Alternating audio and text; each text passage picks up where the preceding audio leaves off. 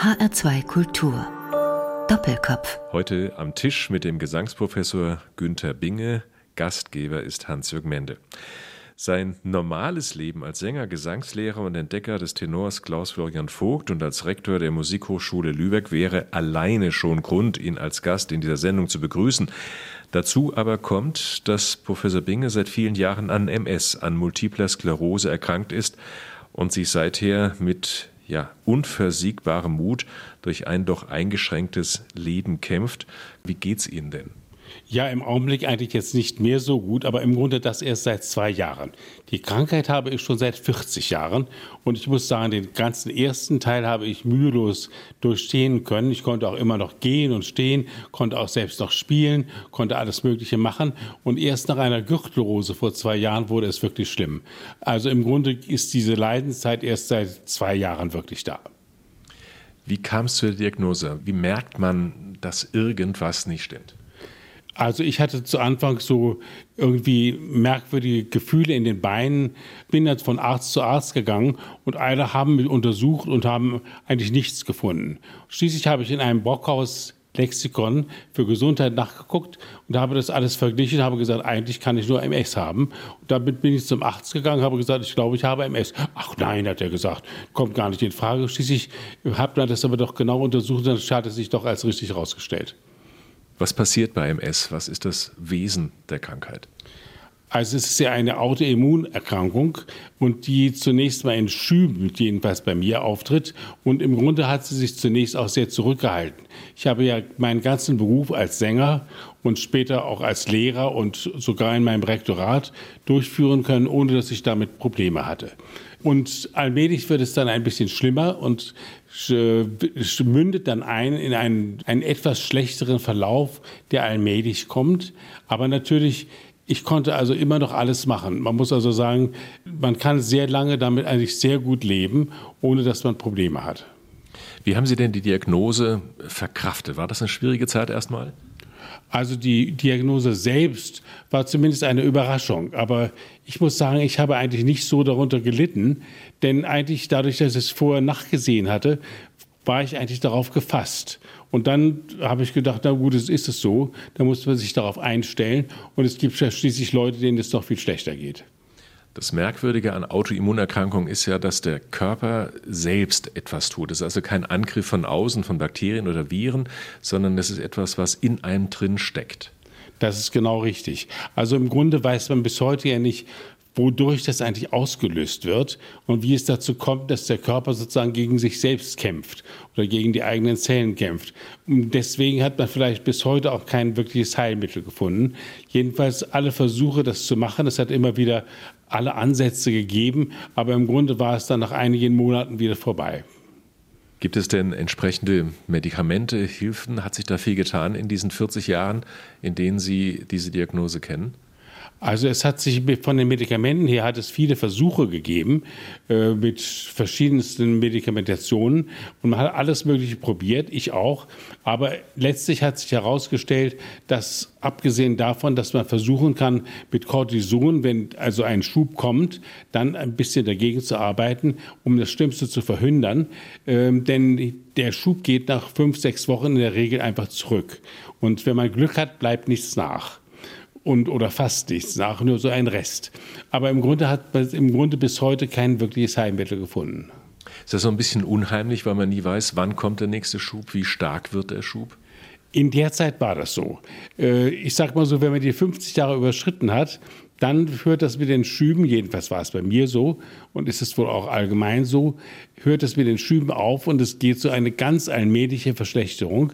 Dann ist man eigentlich nicht mehr so überrascht, wenn es kommt. Aber wenn es so, wie es bei mir mal war, dass man plötzlich auf einem Auge nichts mehr sehen kann und man wacht, was ist das denn? Und man sieht plötzlich alles doppelt. Das ist schon sehr merkwürdig. Gott sei Dank ging das bei mir nach sechs Wochen ganz zurück. Konnten Sie denn planen, in Urlaub fahren, ähm, Aufträge annehmen, äh, Meisterkurse planen, solche Dinge? Oder stand da doch immer die Sorge dahinter, es könnte ein neuer Schub kommen? Also ich habe einfach geplant und ich habe es einfach gemacht. Und man muss ja auch so sagen, Wenn man dann krank wird, ist auch bei anderen Krankheiten so, wenn man krank ist, ist man krank.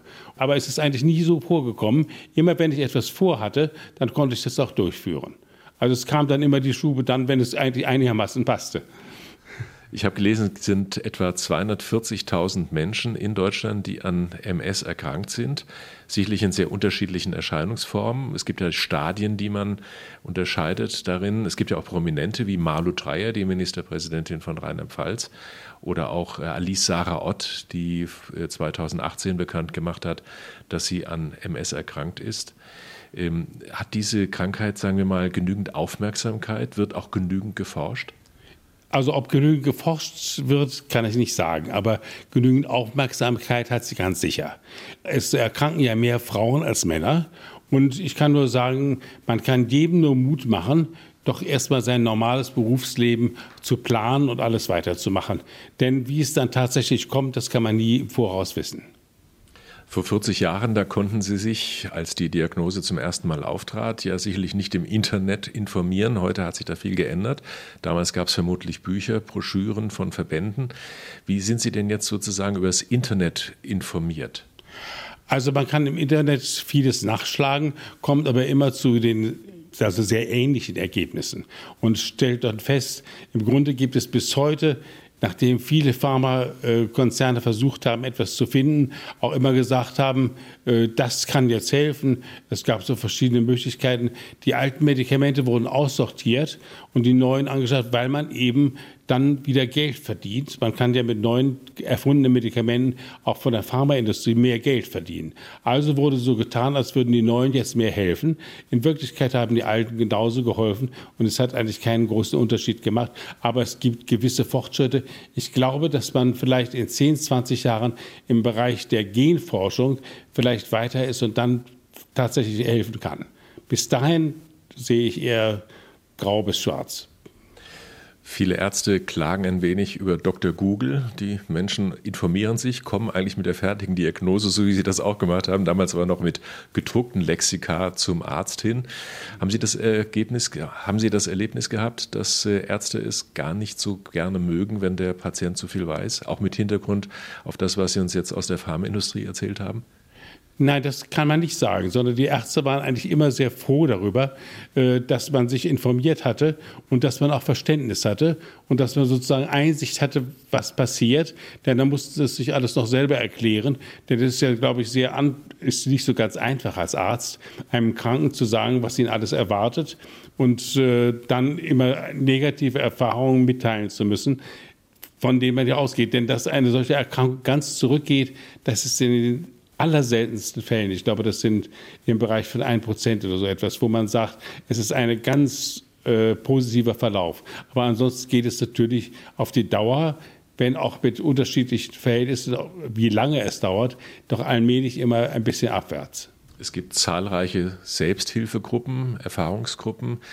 Waren Sie da mal Mitglied? Haben Sie da ähm, sich entsprechend vernetzt?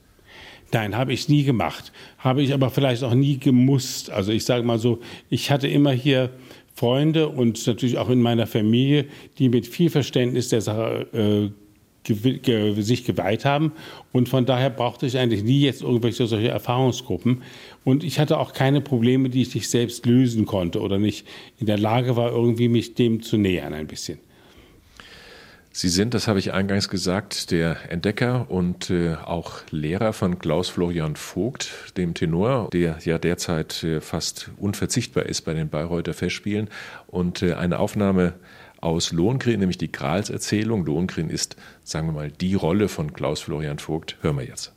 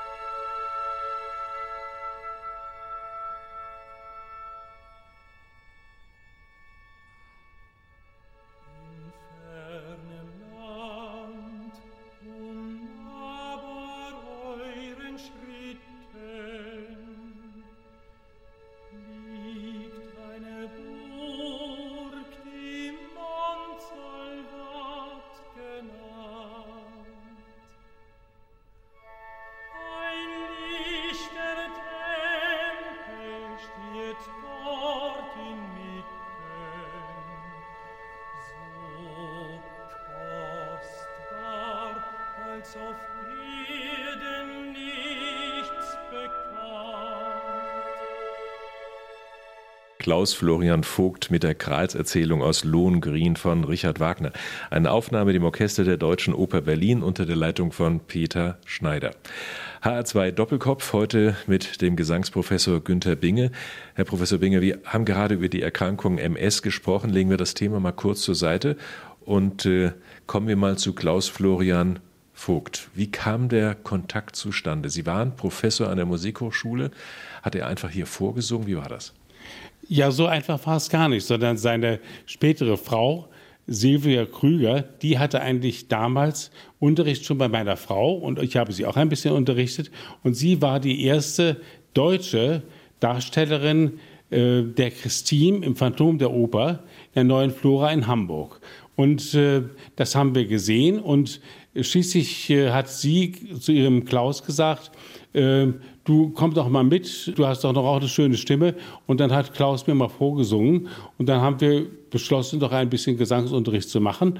Und schließlich und endlich hat er dann auch ein Vorsingen gemacht und hat auch die Prüfung bestanden. Ja, aber eigentlich war er ja Hornist, wie man lesen kann.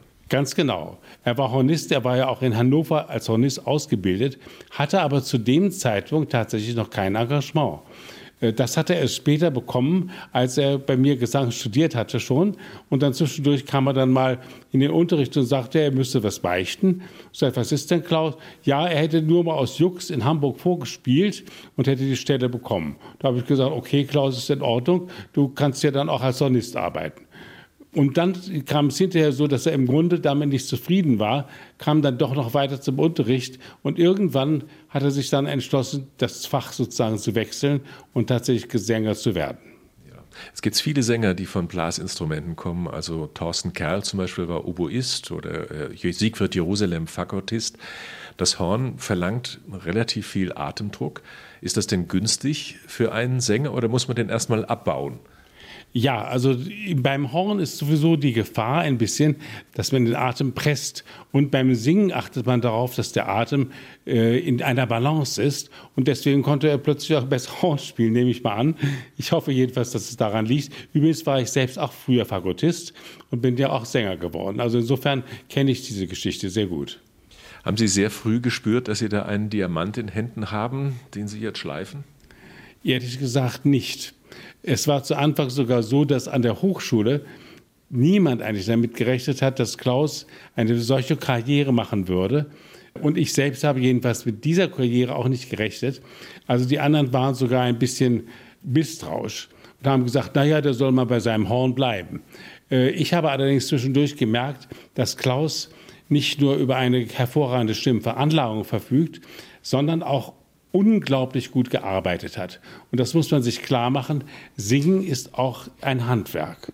Man muss also arbeiten. Das heißt also, es ist nicht so, dass man, wie manche Menschen denken, mit der Stimme wird man geboren und im Gesangsunterricht wird nur noch mal so ein bisschen gepuzzelt, sondern man muss wirklich ein Handwerk erlernen und dann kann man auch singen. Und das hat Klaus in einer wirklich hervorragenden Weise geschafft. Wie haben Sie denn entdeckt, dass er ja, taugt für Wagner, für Lohengrin. Er ist ja bis heute kein wirklich typischer Heldentenor, kein typischer Wagner-Tenor, was ihn unterscheidet, was ihn einzigartig macht. Das ist richtig. Von einem Heldentenor erwartet man eigentlich, jedenfalls von früher, so einen sehr starken, eigentlich eher ich sage mal, gestemmten Ton. Und das stellt man sich dann unter einem Heldentenor vor. Und ich denke, dass Klaus wirklich auch diese neue Form des Singens gerade bei Wachner begründet hat. Ich erinnere mich noch genau an die Stunde, haben wir mal ausprobiert, Lohengrin. Da habe ich sofort gemerkt, das wäre etwas. Und dann haben wir das weiterverfolgt. Und so ist es dann ja auch so gekommen. Wenn man so eine Karriere mitbegründet als Lehrer, als Entdecker, in dem Falle von Klaus Florian Vogt, bleibt dann so etwas wie eine Verbindung, auch eine Dankbarkeit dessen, der sich da so entwickelt hat? Ja, das bestimmt. Wir haben heute noch immer regelmäßig Kontakt. Nun gilt es auch für andere Sänger, die ich ausgebildet habe, äh, zum Beispiel Stefan Rükammer von der äh, Staatsoper in Berlin oder Gideon Poppe von der Deutschen Oper Berlin. Die sind ja auch alle in sehr schönen Engagements. Und äh, auch mit denen habe ich allen eigentlich noch Kontakt.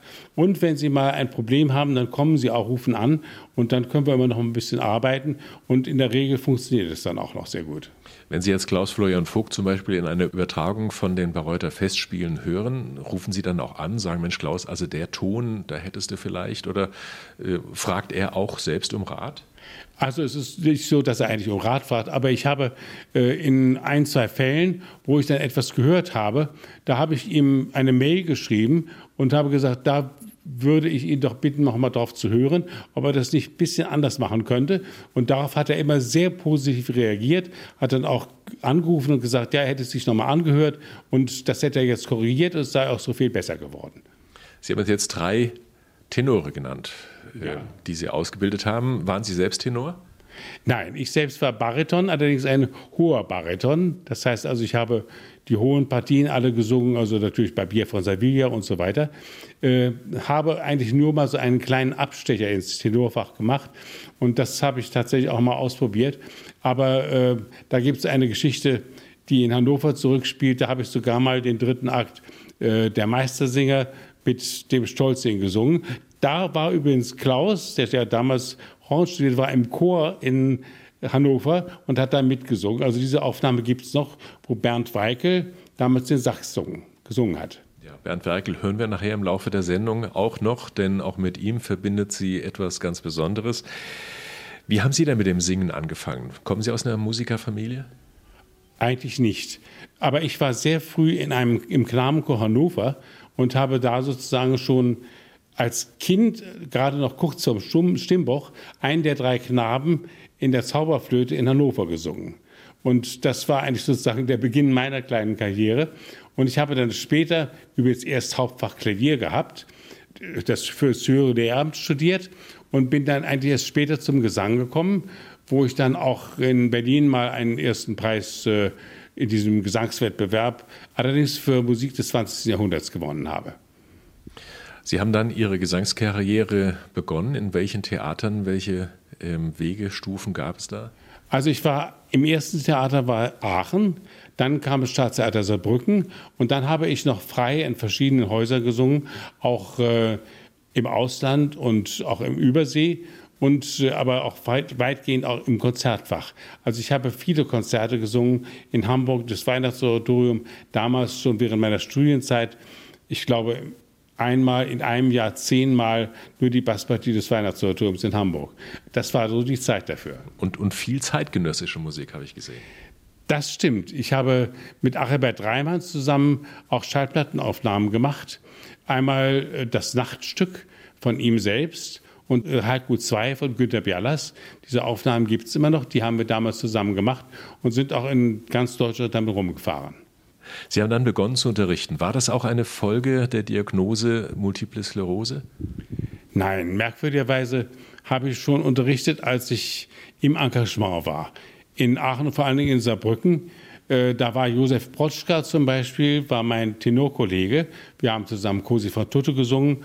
Und äh, er hatte für manche Sachen auch gewisse Probleme. Und ich habe dann mit ihm auch Unterricht gemacht. Das hat mir eigentlich immer Spaß gemacht. Und ich habe eigentlich auch immer etwas gefunden, so dass er, als ich mich schließlich auch beworben habe um eine Gesangslehrerstelle, hat er mir sogar damals ein Gutachten geschrieben. Also ich sage mal so, wenn ich eine Stimme höre, dann höre ich nicht nur die so, wie sie klingt, sondern ich meine auch das zu hören, was in der Stimme noch drinsteckt und was man rausholen könnte. Und das ist natürlich sehr schön. Das macht einen dann auch sehr froh, wenn man hinterher festgestellt hat, dass es tatsächlich gelingt. Denn das ist ja die wahre Kunst. Anders als in Instrumentalfächern, in denen sich Menschen bewerben, an einer Musikhochschule für Eignungsprüfungen, haben die Geiger etwa 10, 15 Jahre schon Unterricht und ein Sänger meistens noch gar nicht oder nur sehr wenig. Das heißt, die Ermessensgrundlage, die da geboten wird, ist häufig doch eine, die ja wenig belastbar ist. Das ist richtig. Und man muss sozusagen, sozusagen eine Voraussage treffen, aus der Stimme etwas werden kann und auch ob aus der Persönlichkeit eines Menschen etwas werden kann. Dazu gehört Fleiß, dazu gehört auch die Möglichkeit, sich mal frustrieren zu lassen, Misserfolge in Kauf zu nehmen und trotzdem weiterzumachen. Also es gehört eine Menge dazu, was nicht unbedingt mit der Stimme selbst zu tun hat. Aber man muss auch sagen, Jeder Mensch hat eine Stimme. Im Prinzip kann jeder Mensch singen, nur wir benutzen es nicht mehr. Und von daher denkt man immer, es geht nur, äh, wenn Menschen schon mit einer tollen Stimme geboren werden. Wir hören jetzt einen jungen Bariton, den Sie privat ausgebildet haben. Vincenzo Neri heißt er, der eine ja, sehr respektable Karriere macht derzeit. Und den hören wir mit einem Volkslied.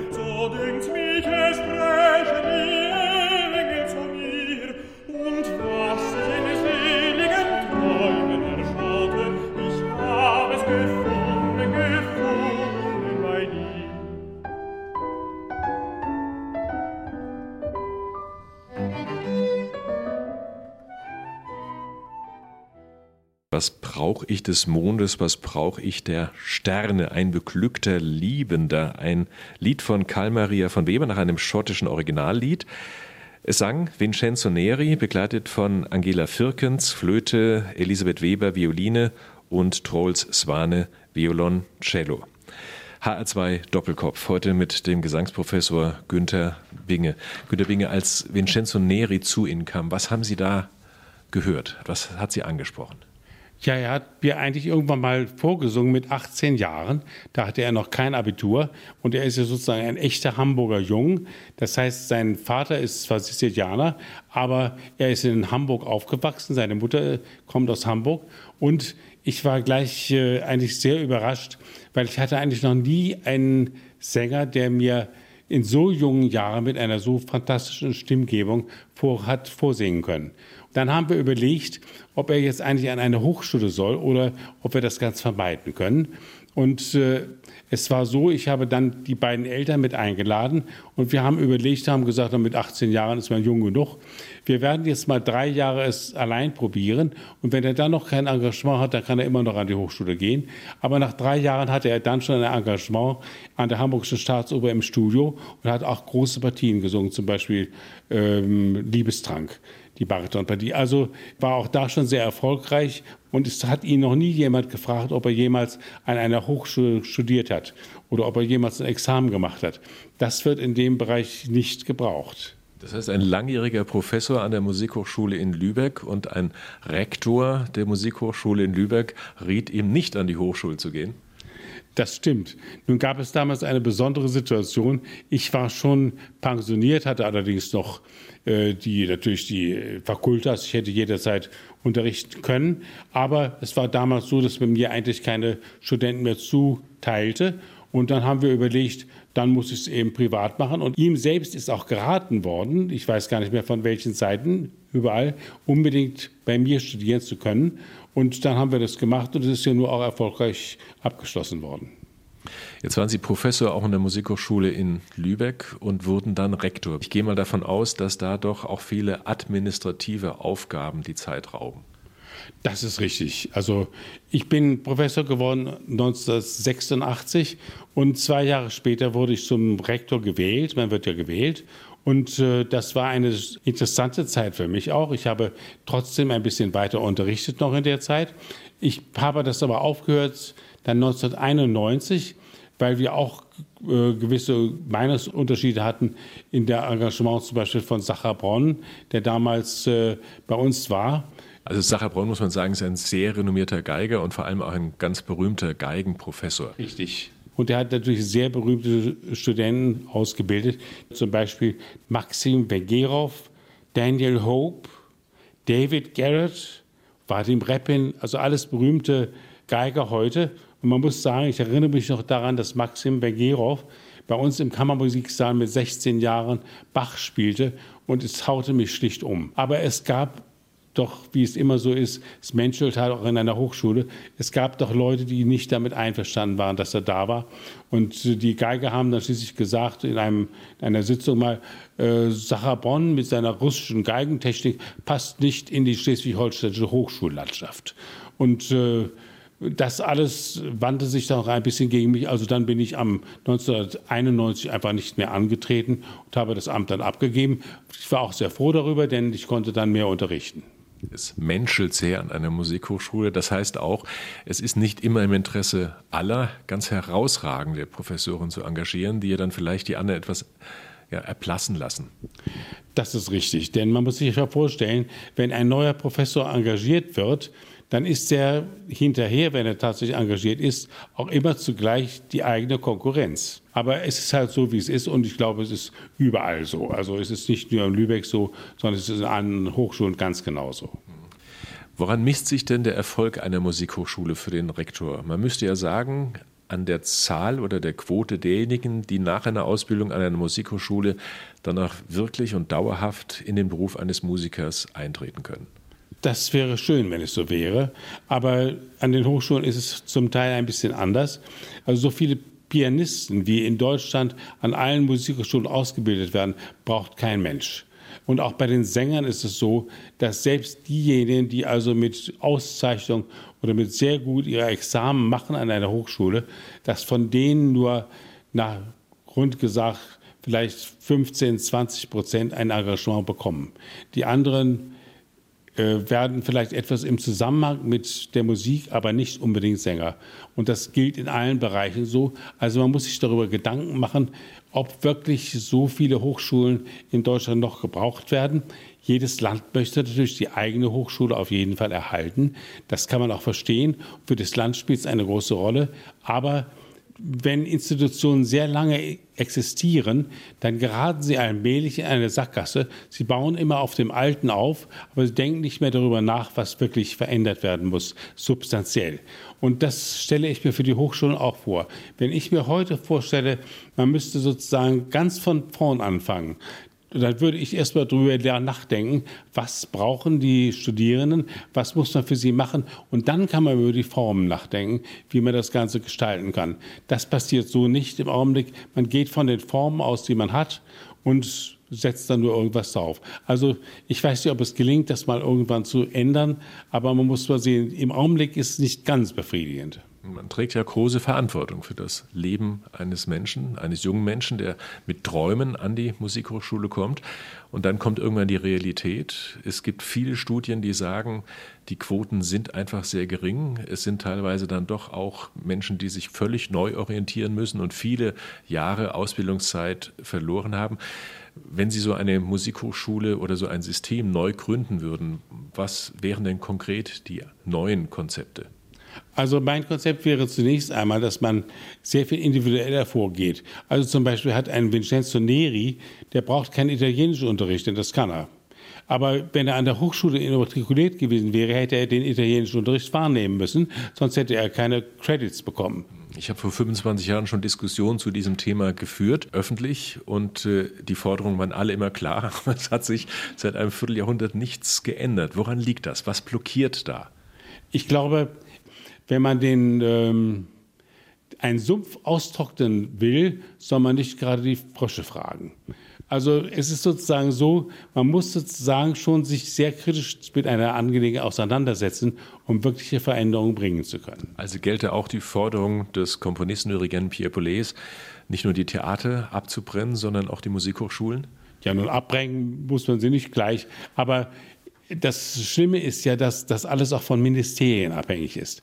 Und in den Ministerien versteht man nichts von Musik, man versteht nichts von der Ausbildung. Ich glaube mal, es wäre besser, wenn zum Beispiel auch eine Regierung, eine Landesregierung, mal eine Kommission einsetzen würde aus Fachleuten und sagen würde, was müssen wir jetzt wirklich ändern? Und dann müsste man sehen, ob man die ganze Sache einmal ganz neu aufbaut. Ob das gelingt, ich kann mir das kaum vorstellen, aber sinnvoll wäre es aus meiner Sicht aus jedem Fall. Heute unser Gast in H2 Doppelkopf ist der Gesangsprofessor Günther Bing. Und jetzt hören wir Bernd Weikel als Hans Sachs in den Meistersingern von Nürnberg. Warum? Das erfahren wir gleich.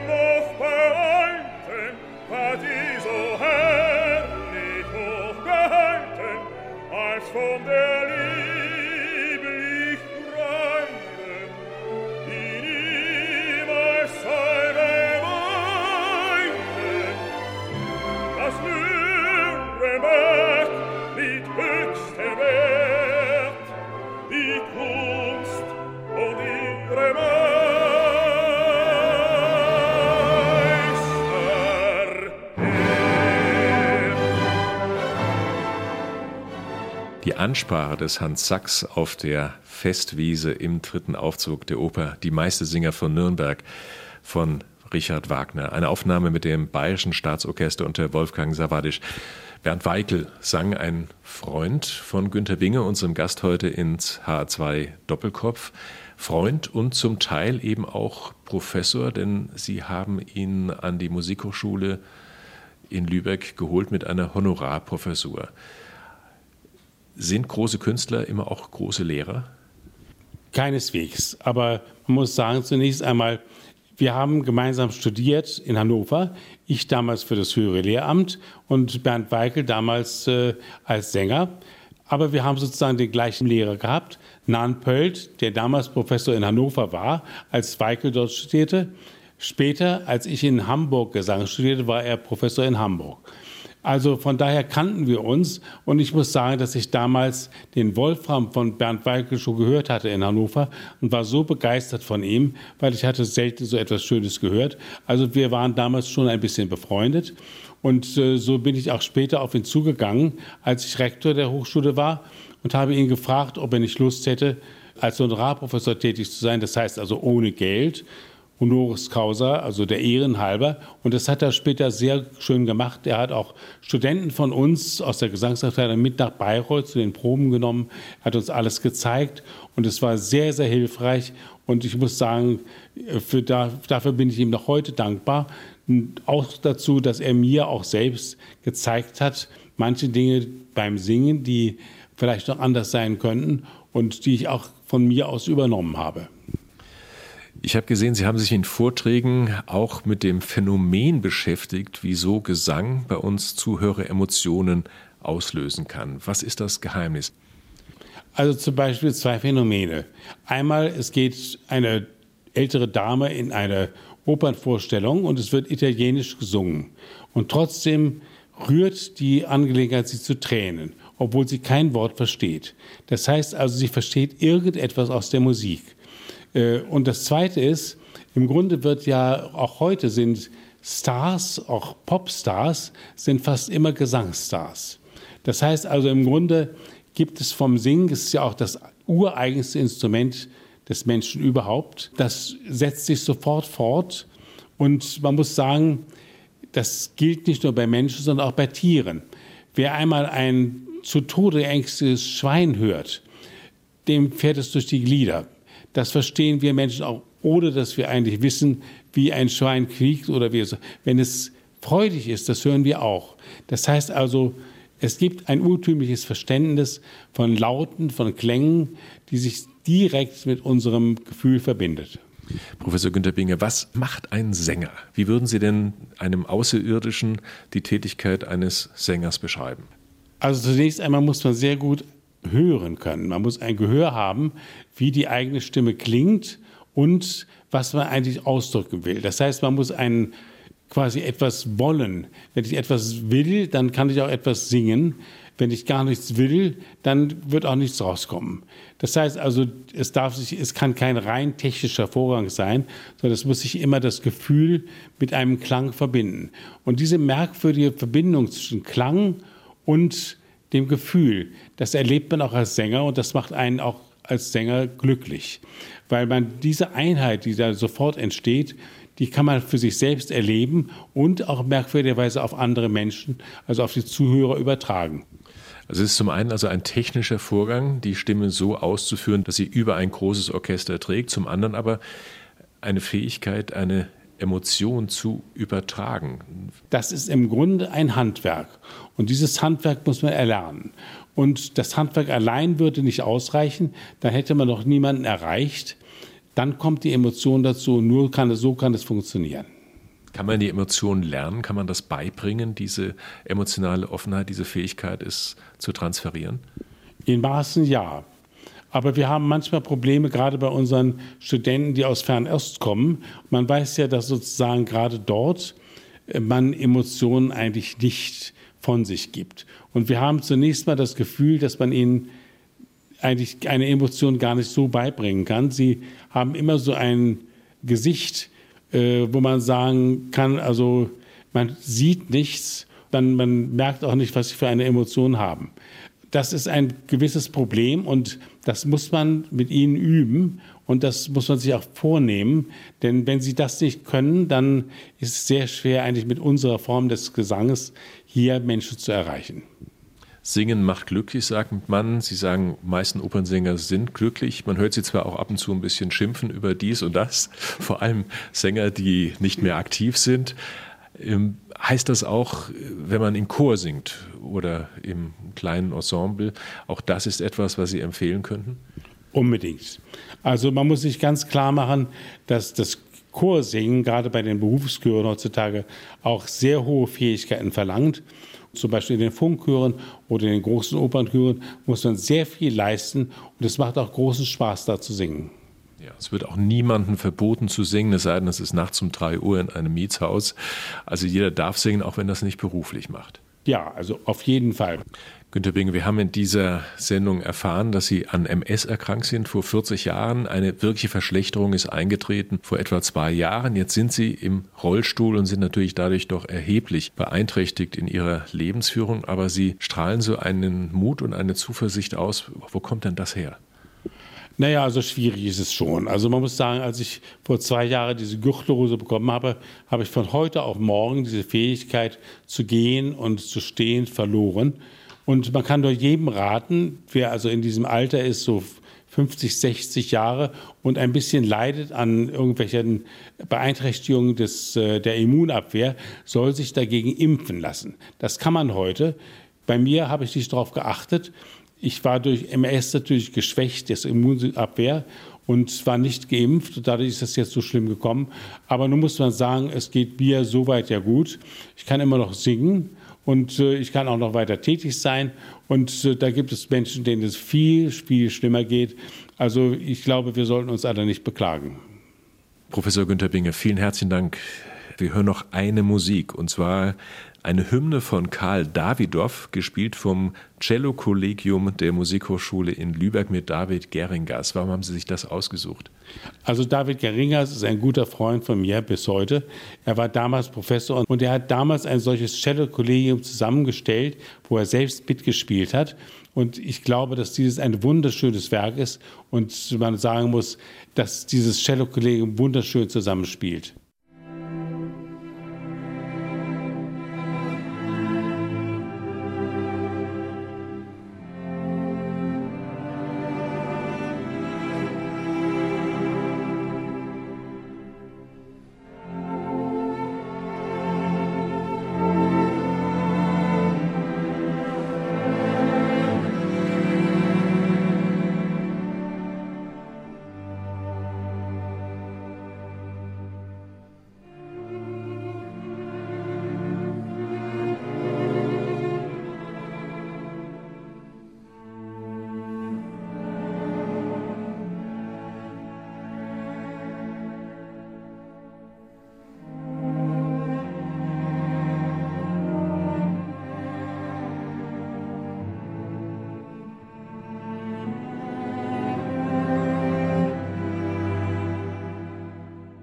Das war HR2 Kultur Doppelkopf. Aus urheberrechtlichen Gründen müssen wir Musiktitel in unserem Podcast-Angebot ausblenden. Weitere Sendungen, die Sie jederzeit hören können, finden Sie auf hr2.de.